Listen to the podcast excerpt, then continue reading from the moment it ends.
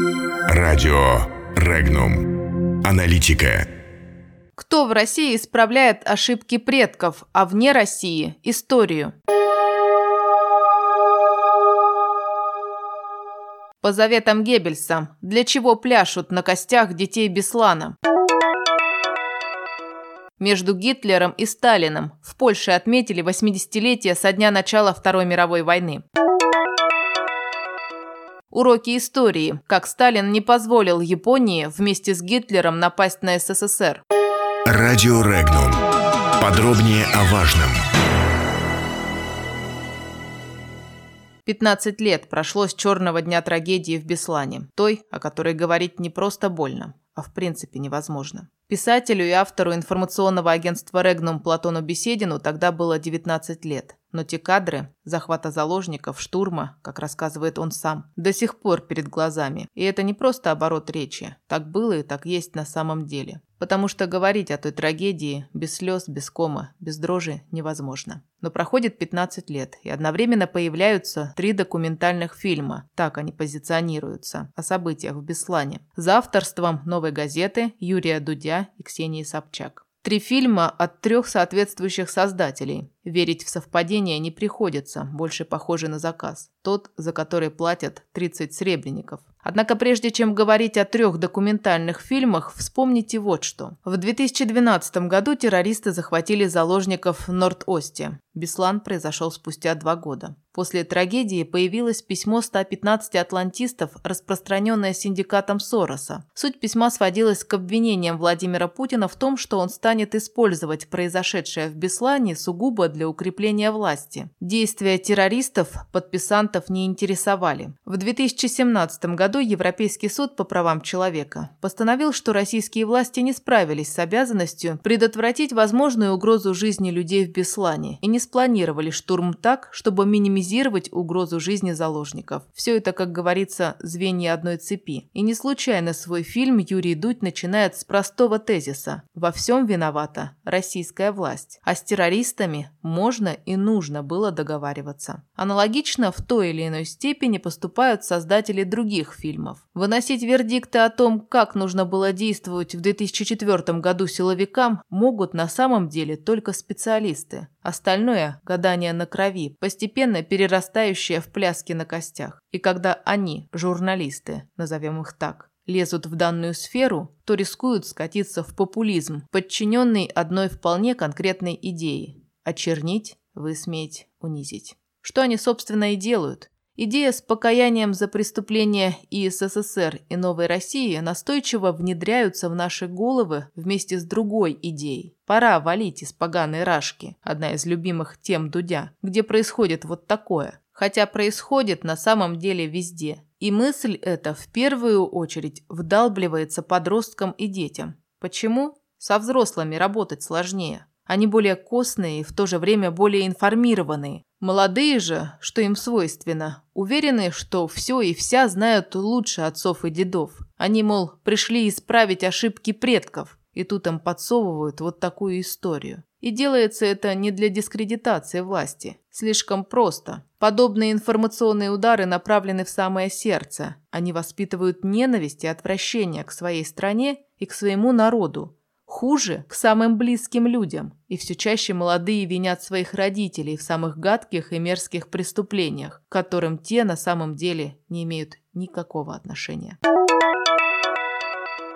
В Польше отметили 80-летие со дня начала Второй мировой войны. Стоит сразу оговориться, что эта дата – результат болезненного евроцентризма жителей Старого Света. Потому что Вторая мировая, как факт беспрерывных военных действий, вплоть до капитуляции последнего из проигравших участников конфликта, началась 7 июля 1937 года инцидентом на мосту Марко Поло, после которого Япония атаковала Китай. И бойня 1937-1945 1945 годов в Китае по своим потерям совсем не уступает европейской. Ну да ладно, это Азия, и не будем отнимать у поляков лавры первых пострадавших в Европе, как и оценивать историческое хамство тех, кто не пригласил на юбилей Россию, действительную преемницу победителей Второй мировой. Вот что об этом пишет автор информационного агентства «Регнум» Андрей Ганжа. По его мнению, в результате всех этих действий юбилей превратился в саммит агрессора и проигравших, поскольку основными гостями там были президент ФРГ Франц Вальтер Штайнмайер и германский канцлер Ангела Меркель, избранный президент Европейского совета бельгиец Шарль Мишель. Бельгия сопротивлялась Гитлеру 18 дней. Премьер-министр Франции Эдуард Филипп – 43 дня. Первый заместитель председателя Еврокомиссии комиссии голландец Франц Тиммерманс – 6 дней. Из победителей там были, считай, вице-президент США Майк Пенс и президент Украины Владимир Зеленский. Называть Францию в числе победителей не позволяет логика. Спору нет, это был юбилей одной из самых трагических дат в истории человечества, но у поляков отчетливо просматривается и актуальная политическая его подоплека. И связана она была с пактом Молотова-Риббентропа, разделившим в 1939 году Центральную Европу на советскую и немецкую зоны влияния. За неделю до юбилея и по случаю 80-й годовщины со дня заключения пакта министры иностранных дел стран Прибалтики, Польши и Румынии выпустили совместно совместное заявление, в котором обещали не забывать о преступлениях, а вот Украина, похоже, не помнит. 20 октября 2016 года в пылу евроинтеграционного дрейфа Верховная Рада приняла Декларацию памяти и солидарности Сейма Республики Польша и Верховной Рады Украины. Цитата.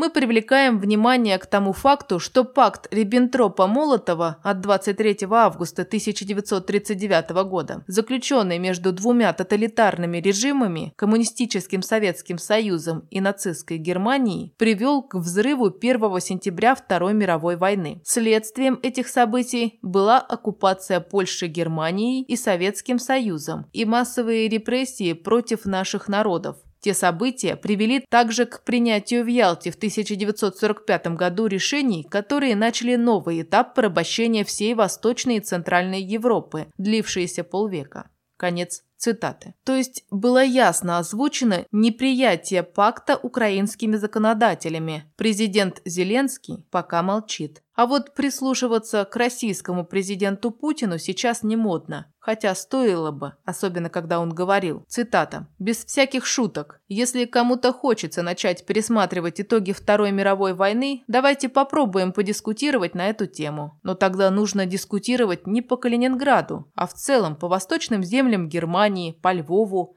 который был частью Польши, и так далее. Есть и Венгрия, и Румыния. Если кому-то хочется вскрыть этот ящик Пандоры и начать с ним работать, пожалуйста. Конец цитаты. Поэтому, когда восточные новые европейцы и тяготеющая к ним Украина, не щадя сил, вскрывают этот ящик, то остается только вспомнить. Господи, прости им, ибо не ведают, что творят. Или слишком хорошо ведают. Все, кроме украинских национал-патриотов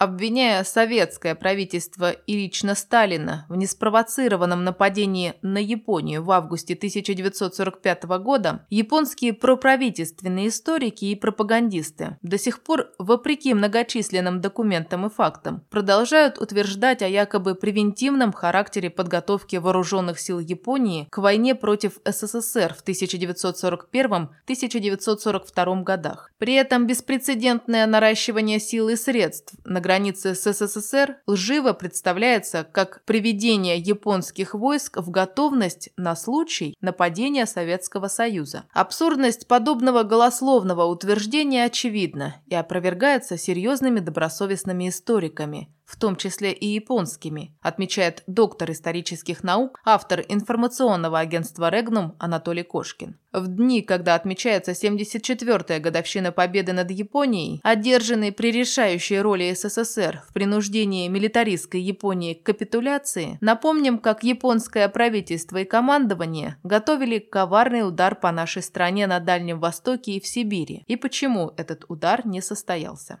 Уже во второй половине июля 1941 года, когда подготовка Японии к нападению на СССР осуществлялась полным ходом, среди японского генералитета появились первые сомнения в успехе германского Блицкрига. Японские военные аналитики и стратеги стали серьезнее анализировать перспективы Германии в войне против СССР. Поскольку приближалась запланированная дата принятия окончательного решения о начале военных операций против СССР, японское руководство попыталась выяснить у германского правительства сроки завершения войны. Разъяснение лишь усилило сомнения японского руководства в способности Германии завершить войну в короткий срок. О трудностях немцев свидетельствовали и участившиеся требования германских руководителей как можно скорее открыть второй фронт на Востоке. Они все более откровенно давали понять Токио, что Японии не удастся воспользоваться плодами победы, если для этого ничего не будет сделано. Однако японское правительство продолжало заявлять о необходимости длительной подготовки. В действительности же в Токио боялись преждевременного выступления против СССР. Ввиду того, что молниеносная война не состоялась, случилось, японское правительство стало с большим вниманием относиться к оценке внутриполитического положения СССР. Армия в это время продолжала активную подготовку к осуществлению плана войны против СССР. Японское командование считало важным условием вступления в войну против СССР значительное ослабление советских войск на Дальнем Востоке. В этом состояла суть теории спелой хурмы, а именно ожидание наиболее благоприятного момента. Однако масштабы переброски советских советских войск в европейскую часть СССР летом 1941 года далеко не соответствовали ожиданиям японского командования. В Токио понимали, что одно дело нанести удар в спину терпящему поражение противнику, и совсем другое – вступить в сражение с подготовленной к современной войне регулярной армией такого мощного государства, как Советский Союз. Обещание Гитлера захватить Москву с задержкой лишь на три недели осталось невыполненным, что не позволяет позволяло японскому руководству начать в запланированные сроки военные действия против Советского Союза. Имея опыт интервенции на территории Дальнего Востока и в Сибири в 1918-1922 годах, когда неподготовленные к ведению войны в сложных условиях сибирской зимы японские войска несли большие потери и не могли проводить крупные наступательные операции, командование японской армии во всех планах и вооруженных провокациях исходило исходила из необходимости избегать военных действий против СССР зимой. Итак, подготовленное японское нападение на СССР не состоялось ни в результате соблюдения Японии пакта о нейтралитете, как до сих пор пытаются утверждать японские проправительственные историки и пропагандисты, а вследствие провала германского плана молниеносной войны и сохранения надежной обороноспособности СССР в восточных районах страны. Подробности читайте на сайте Regnum.ru.